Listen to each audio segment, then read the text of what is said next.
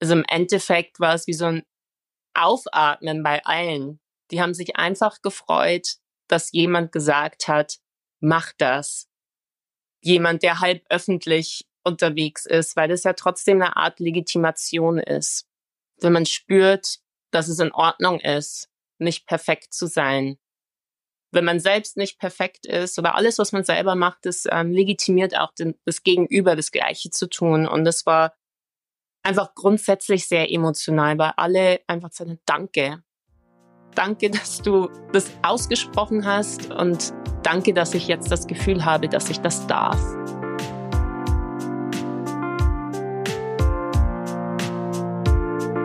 Herzlich willkommen bei Dreisheiten. Ich bin Stefan Graf und ich spreche in diesem Podcast mit vielen interessanten Menschen über ihre Erfahrungen, Tipps, Tricks und Erkenntnisse aus ihrem Leben. Diese Erfahrungswerte verpackt jeder Gast in drei Weisheiten und stellt sich hier vor. Heute mit Daya, einer Influencerin für Selbstliebe.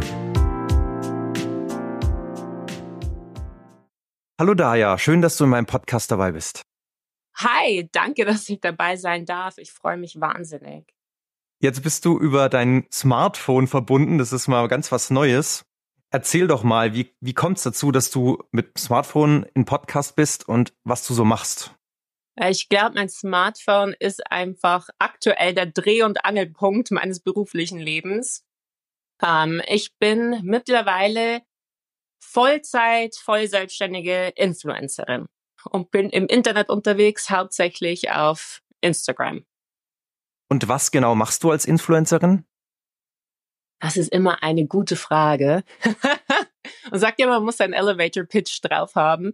Bei mir geht's, beziehungsweise wird mir gesagt, ich bin ein Selbstliebe-Account. Ich war mal ein Mutterschafts-Account. Da ging es damals hauptsächlich um das Thema Mama sein, Mama werden.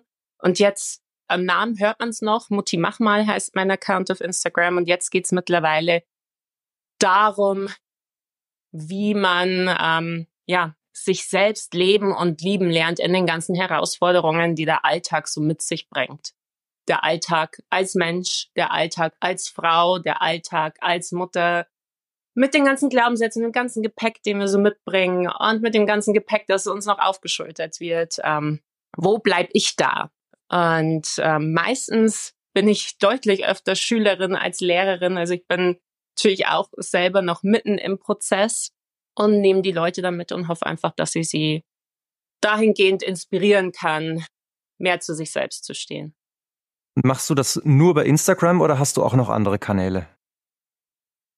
Ich versuche es immer mal wieder mit TikTok, aber ich habe festgestellt, ich bin, glaube ich, einfach zu alt für den Scheiß. das heißt, du hast auch schon irgendwie Videos bei TikTok hochgeladen und hast einfach gemerkt, das funktioniert nicht so wie auf Instagram. Genau, TikTok funktioniert ganz anders. Die Leute mögen andere Dinge auf TikTok. Die, ähm, ja, die Demografie ist auch ganz anders. Und da bin ich irgendwie so ein bisschen raus. Ich verstehe TikTok auch nicht so ganz. Hier ist einfach ein anderer Kanal, genau, den man halt anders bespielen muss. Und da ist dein Hauptkanal einfach Instagram. Genau, da fühle ich mich zu Hause. Und was ist dann so Content, den du da postest? Was muss man sich da jetzt drunter vorstellen, wenn man jetzt das noch gar nicht gesehen oder gehört hat? Was, was erwartet einem da? Äh, mittlerweile sehr viele Bewegtbilder. Instagram war immer eine Fotoplattform. Äh, die rücken jetzt ein bisschen davon ab. Also sehr viele Videos zum Thema, wie zur Hölle finde ich zu mir. Auch manchmal ein bisschen lustig.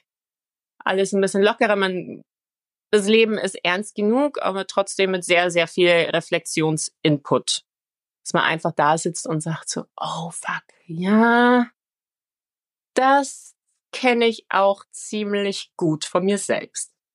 Und wenn du jetzt sagst, du machst das Vollzeit, dann, dann ist das, muss man sich das wirklich so vorstellen, dass du dann da, ich sage jetzt einfach mal 40 Stunden die Woche da sitzt, dir äh, Skripte überlegst, Konzepte überlegst und dann das aufnimmst? Also, oder, oder was, was ist in diesen, wenn du sagst Vollzeit, in dieser Arbeitszeit so inbegriffen als Influencerin?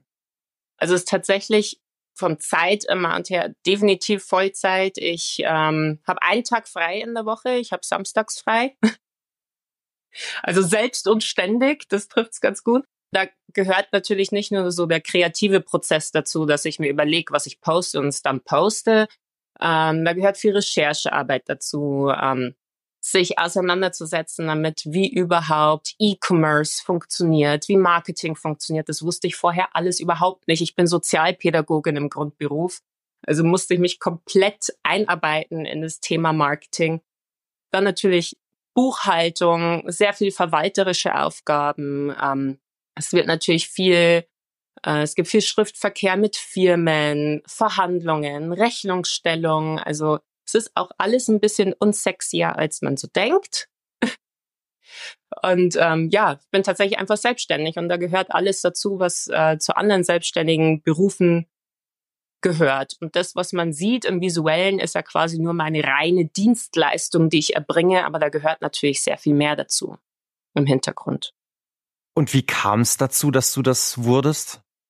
Es ist tatsächlich ähm, an mir erwachsen. Ähm, ich habe Instagram 2017 installiert, so wie es viele installiert haben, einfach um Verbindung zu suchen. Ich war ähm, im Berufsverbot schwanger mit dem ersten Kind und wollte einfach mal mich mit anderen Schwangeren verbinden, weil ich keine in meinem Umfeld hatte.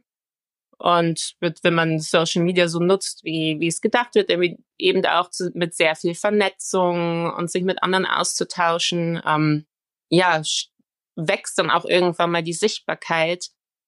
Und als der Lockdown kam, mein Mann arbeitet in der Gastronomie, ähm, es war für alle eine ziemlich, ziemlich harte Zeit finanziell war es bei uns so aufgestellt, dass ich die Elternzeit fast hätte abbrechen müssen. Und ich gesagt, so, wenn ich jetzt, wenn ich zu Hause bleiben könnte und es monetarisieren könnte, wie cool wäre das? Und ich kannte eine Frau, die in einer Firma gearbeitet hat, die Influencer Marketing macht und habe sie einfach gefragt, so du, was bräuchte es, damit du mich für eine Werbung bezahlst? Und so kam dann mein erster Job zustande und ähm, irgendwie bin ich da reingeschlittert. Irgendwie bin ich da reingeschlittert. Das ist eigentlich die ganze Geschichte.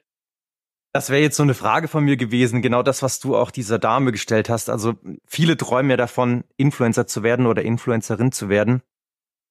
Was würdest du diesen Menschen empfehlen, die sagen, das will ich auch werden? Was, was sind so die ersten Schritte, die ersten wichtigsten To-Dos, die man erledigen muss auf diesem Weg? Ich würde zum allerersten sagen, das ist nichts, was man, was man werden kann. Also ich kann nicht eine Ausbildung machen und Influencerin werden oder ich kann mich nicht hinstellen und sagen, übermorgen bin ich das. Ich finde es schön, wenn, wenn sowas erwächst aus einem Hobby ich würde sagen, lernst du mal was, erst einmal, um es auf Bayerisch zu sagen. Auch an, an meine ganzen Teens in meinem Umfeld, die das natürlich alle super cool finden, weil Leute, bitte lernt was und macht einen Job. Und wenn ihr zusätzlich Social Media monetarisieren könnt, ist es total cool.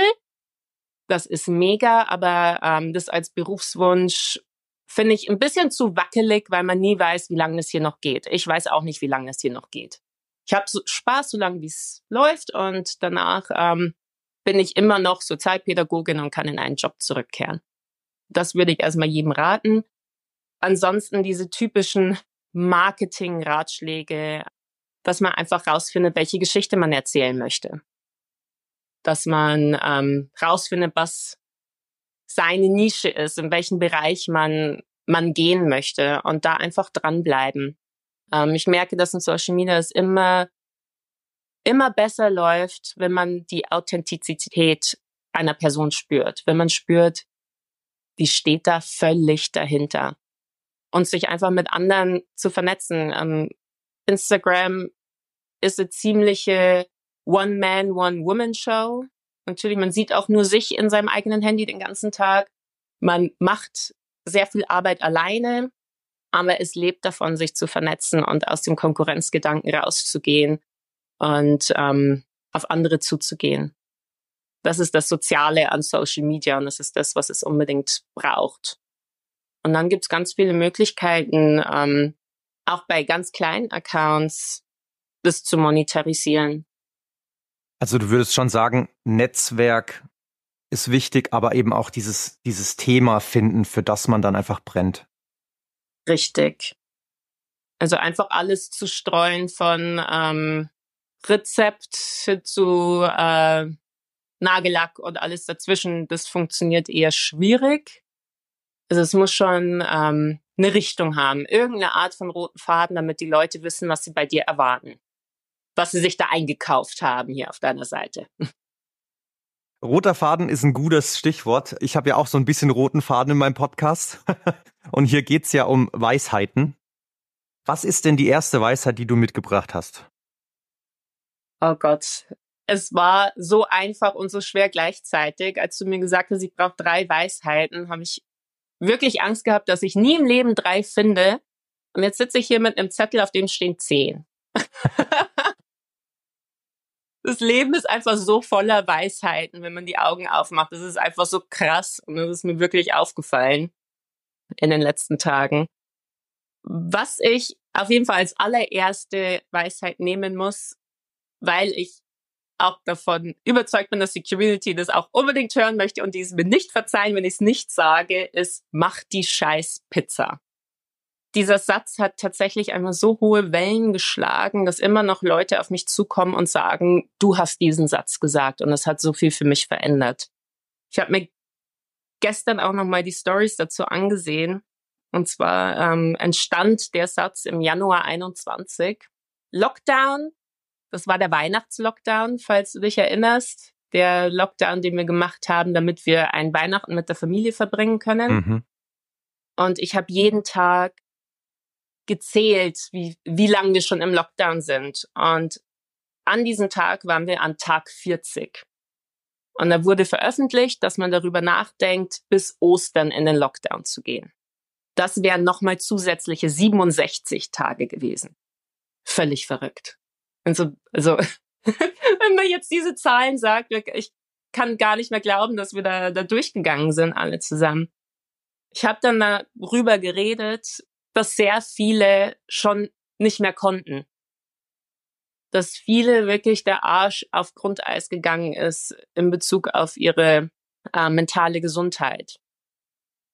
Dass viele immer einsamer geworden sind, dass ähm, Depressionen und Ängste langsam aufgekeimt sind, dass ein, wir einmal so flächendeckend kränker geworden sind und ähm, dann gesagt habe, Leute, wenn ihr gesund hier raus wollt, dann müssen wir anfangen, Selbstfürsorge zu betreiben. Und ich weiß, es ist super schwer, weil alle Möglichkeiten, die wir sonst haben, uns gerade fehlen, wie zum Beispiel Freunde treffen, wie zum Sport gehen, wie gemeinsam mit irgendwem anders spazieren gehen. Das war ja alles gar nicht möglich. Und ähm, habe dann an die Leute appelliert, im selben Atemzug im Perfektionismus liegen zu lassen. Du musst deinen Perfektionismus aufgeben, damit du nicht kaputt gehst, damit du diese Herausforderung überstehen kannst. Und hab dann gesagt, mach die scheiß Pizza. Mach die scheiß Tiefkühlpizza. Gib sie deinen Kindern und lese dabei ein Buch achte drauf, dass du nicht kaputt gehst. Und ja, das war was, ich hätte nie gedacht, dass es so viele Leute berührt. Es hat sehr, sehr viele Leute berührt, was ähm, ja auch dafür spricht, wie, wie schlecht es so vielen ging. Und ähm, es war tatsächlich mein erster Inhalt, auch der viral gegangen ist und der immer noch auf mich zukommt, weil die Leute sagen, es hat mir so viel gegeben, als du es gesagt hast. Und jetzt mache ich meinen Kindern einfach Tiefkühlpizza. Also das war so ein bisschen aus diesem Gedanken heraus, nee, du musst nicht die perfekte Mutter sein und jetzt das perfekte Essen kochen, sondern wenn es halt gerade einfach nicht geht, dann mach die scheiß Pizza. Genau, du, du musst nicht perfekt sein, du kannst auch gar nicht perfekt sein. Du musst dich nicht aufopfern, um gut genug zu sein. Du kannst einfach eine Tiefkühlpizza machen und du kannst die Glotze anschalten, wenn es dafür sorgt, dass du überlebst. Und was hast du dann da so für Resonanz bekommen, wenn du jetzt sagst, du hast sehr viele Rückläufe bekommen, sehr viel Feedback? Was war da so, würdest du sagen, das emotionalste Feedback, was du bekommen hast? Also im Endeffekt war es wie so ein Aufatmen bei allen. Die haben sich einfach gefreut, dass jemand gesagt hat, mach das. Jemand, der halb öffentlich unterwegs ist, weil das ja trotzdem eine Art Legitimation ist. Wenn man spürt, dass es in Ordnung ist, nicht perfekt zu sein. Wenn man selbst nicht perfekt ist oder alles, was man selber macht, das ähm, legitimiert auch den, das Gegenüber, das Gleiche zu tun. Und das war einfach grundsätzlich sehr emotional, weil alle einfach sagen, danke. Danke, dass du das ausgesprochen hast und danke, dass ich jetzt das Gefühl habe, dass ich das darf. Würdest du sagen, diese Weisheit gilt auch heute außerhalb eines Lockdowns noch? Oh, definitiv. Definitiv. Ich glaube, äh, wir haben so viel, also es war eine ganz spezielle, sehr, sehr große Herausforderung. Aber grundsätzlich sind wir ja mit so vielen verschiedenen Erwartungen konfrontiert, mit Druck konfrontiert und da einfach zu sagen, Perfektionismus ist nicht dienlich. Es dient uns überhaupt nicht. Es ist nur noch ein Add-on auf unseren Druck, auf das, auf unsere ganzen negativen Glaubenssätze. Und als Mutter oder als Elternteil einfach eine Tiefkühlpizza zu machen, das kann so viel im, im Tag an Mental Load einfach verpuffen lassen. Das ist echt, äh, sollte man nicht unterschätzen. Und um jetzt mal bei diesem, bei diesem Essensbeispiel zu bleiben, was würdest du jetzt jemandem empfehlen, der jeden Tag das Fünf-Sterne-Menü kocht? Was, was wäre so der erste Schritt, um weg von diesem Perfektionismus zu kommen? Ihn erstmal so zu, erkennen.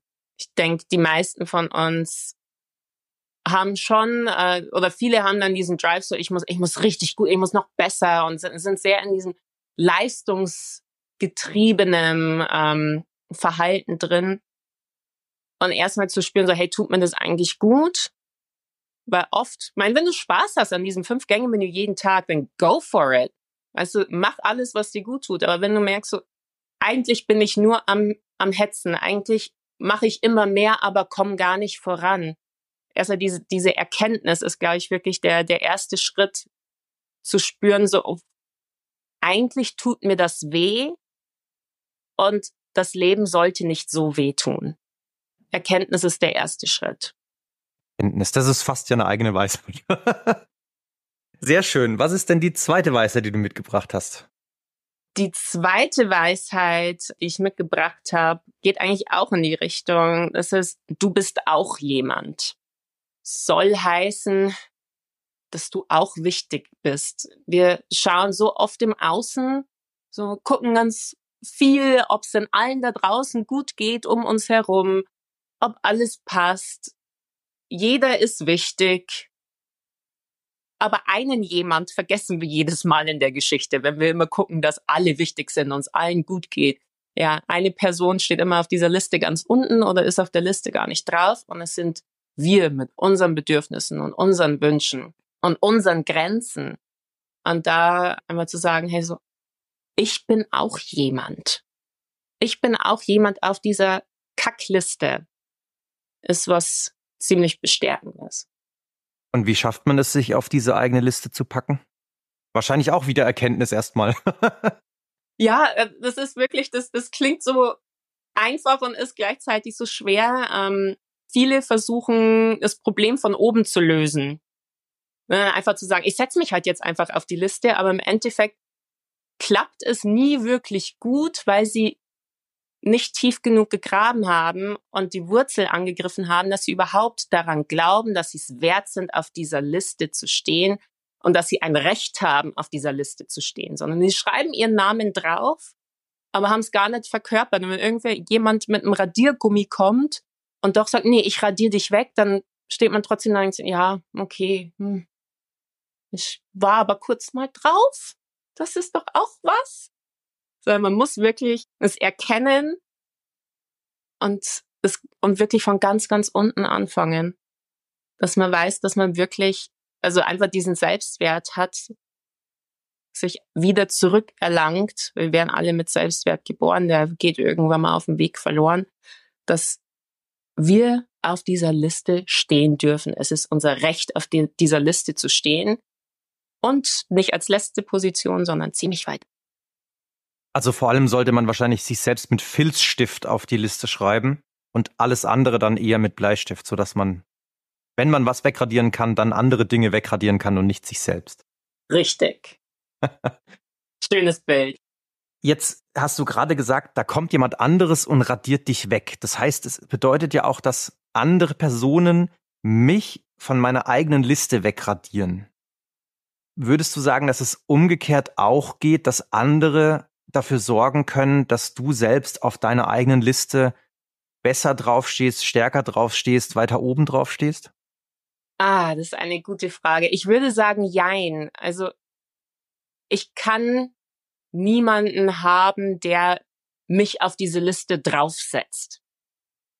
Wenn ich selber einfach noch nicht so weit bin. Ich kann Leute aber um mich herum haben, die, ähm, wenn ich mich auf die Liste gesetzt habe, die dafür sorgen, dass der Name auch mit Glitzerbuchstaben geschrieben ist, dass der vielleicht noch mal zwei Positionen weiter hochrutscht.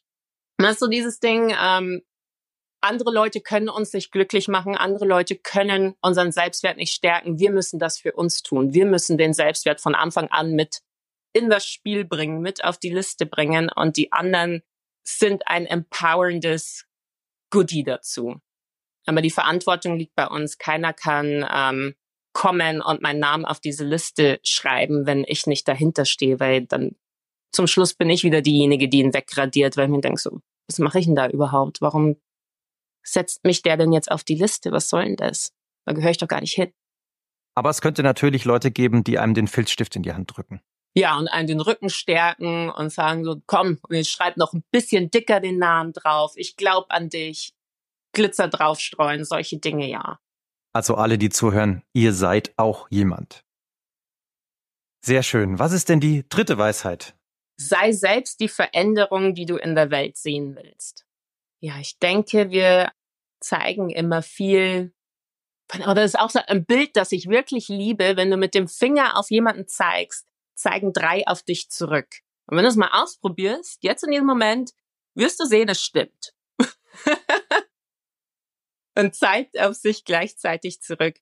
Und ähm, wir wollen ganz viel Veränderung haben. Wir wollen das in, in allen Bereichen, ganz egal wo, dass Dinge anders laufen, wir haben Vorstellungen für gute Veränderungen, aber wir nehmen gar nicht daran teil. Wir ähm, sind nicht diejenigen, die dazu beitragen. Und deswegen denke ich, ja, müssen wir da auch in die Eigenverantwortung gehen und nicht sagen, mach du das für mich, dass es hier wieder kuschelig und bequem ist oder irgendwie besser wird, sondern nee, ich mach selber mit was auch dazu führt, auch wie ich auch vorhin gesagt habe, dass man andere legitimiert, wenn ich mit, mit Beispiel vorangehe. Wenn ich zum Beispiel in einer bestimmten Art und Weise mit anderen Leuten spreche, wenn ich wertschätzender rede, die nicht beschimpfe, werden die das auch machen. Anstatt wenn ich sage, du hör auf, Leute zu beschimpfen, du Arsch, dann wird wahrscheinlich eher nicht so viel bei rumkommen, sondern man muss selbst auch das verkörpern, was man, ähm, was man sehen möchte sehe das auch viel im, jetzt schneide, schneide ich einen komplizierten Bereich an, aber nur ganz kurz, nur minimal, im Thema Antirassismus, dass viele Leute rassistisches Verhalten im Außen sehen, das benennen können, sagen können, das und das und das und das ist rassistisches Verhalten, gleichzeitig aber nicht den Schritt gehen, ihr eigene rassistische Sozialisierung. Wir sind alle in der gleichen Gesellschaft groß geworden. Wir können uns davon nicht, äh, nicht lossagen und sich damit aber nicht auseinandersetzen. und nicht dafür sorgen, dass, dass sie selber irgendwas aufdecken, dass sie selber, ja, selber sich nicht mehr aus Versehen rassistisch verhalten aus ihrer Sozialisierung raus, aber das geht halt nur, wenn man selber auch die Veränderung ist. Und man kann nicht die ganze Zeit sagen, macht ihr, macht ihr, macht ihr und selber macht man halt gar nichts. Oder ich lese auch ganz viel, fragen mich die Leute, wie kann ich äh, meine Kinder antirassistisch erziehen? Was kann ich meinem Kind sagen, wenn XYZ ist? Also erstmal guck nicht auf dein Kind, zeig nicht mit dem Finger auf dein Kind, zeig mit den drei Fingern auf dich zurück. Hast du denn schon ein Buch gelesen? Hast du denn schon recherchiert? zu dem Thema, hast dich damit auseinandergesetzt. Das ist Step One. Sei selbst die Veränderung. Der Rest, der kommt. Also auch da erstmal die Erkenntnis, dass man selbst sich verändern muss, bevor man andere verändern kann. ja, also man, man kann grundsätzlich Leute, andere Leute nicht verändern, denke ich. Ähm, aber man kann Anstöße geben, indem man selbst ein Vorbild ist und andere dadurch zu einer Veränderung motivieren. Das ist auch ein schönes Bild. Das mit den Fingern und dann eben erstmal erstmal auf sich selbst zeigen und und so nur so kann ich überhaupt was verändern, indem ich mich selbst erstmal verändere. Richtig. Die eigene Verantwortung auch ähm, annehmen. Wir haben alle, wir tragen ziemlich viel Verantwortung mit uns, aber wir haben vor allen Dingen Verantwortung für uns selbst. Und ähm, das glaube ich, das große Ding am Erwachsensein. Und einfach ja erstmal auf sich selber schauen. Und wirklich, ich glaube, vieles davon folgt von ganz allein, wenn man anders auftritt, wenn ich nicht mehr sage, oh du, veränder deinen Selbstwert, werd du mal ein bisschen stärker, du bist ja so ein Ja-Sager. Aber selbst das nicht lebe, werde ich nie irgendwie ähm, die Welt auch anders formen können. Also raus aus der Passivität, mitgestalten und mitgestalten bedeutet auch bei sich selber anfangen. Sehr schön. Das waren jetzt schöne Worte zum Abschluss. Theoretisch weil es kommt jetzt noch eine Frage. Und zwar, wenn du in der Zeit zurückreisen könntest zu deinem 13-jährigen Ich, was würdest du dir selbst sagen? Ich habe die Frage schon so oft gestellt bekommen. Ich habe es natürlich bei dir jetzt auch schon gehört. Und dann so, oh, Kacke. Das ist wie voll, das ist das, die Frage für selbstliebe Leute oder für alle aus dem therapeutischen Bereich. Wie sonst bei einem Bewerbungsgespräch, was sind deine Stärken, was sind deine Schwächen? Das ist ungefähr genauso kompliziert, diese Frage. Ich würde mich in den Arm nehmen. Ich würde mich in den Arm nehmen und sagen, du bist richtig, wie du bist. Uns vielleicht einfach nur aushalten, was dieses 13-jährige Ding mir an, an Emotionen entgegenklatscht. Einfach Einfach da sein. Gar nicht so viel labern. Das stehen die 13-Jährigen eh nicht so drauf. Sehr schön. Cool. Ja, dann sind wir damit am Ende des Podcasts. Ich sag danke, dass du dabei warst oder dabei bist. Danke für deine Zeit, danke für deine Weisheiten. Danke für die Selbstliebe. Vielen, vielen Dank. Danke, dass ich hier ein bisschen erzählen durfte, was, was mich so bewegt und was ähm, ja mich auch hochhält. Das sind ja auch vor allen Dingen ähm, meine Weisheiten und das, was mich trägt.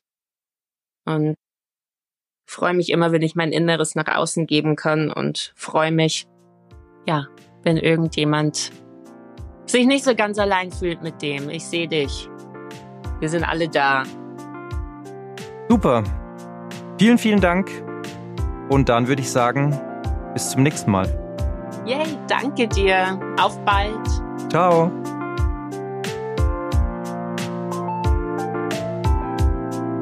Das waren die drei Seiten. Komprimierte Lebenserfahrung im Interviewformat. Schau gerne mal auf dreiseiten.de oder meinen Social Media Kanälen für mehr Infos vorbei. Und natürlich freue ich mich auch über jedes Feedback und jede positive Bewertung. Danke fürs Zuhören. Bis zum nächsten Mal.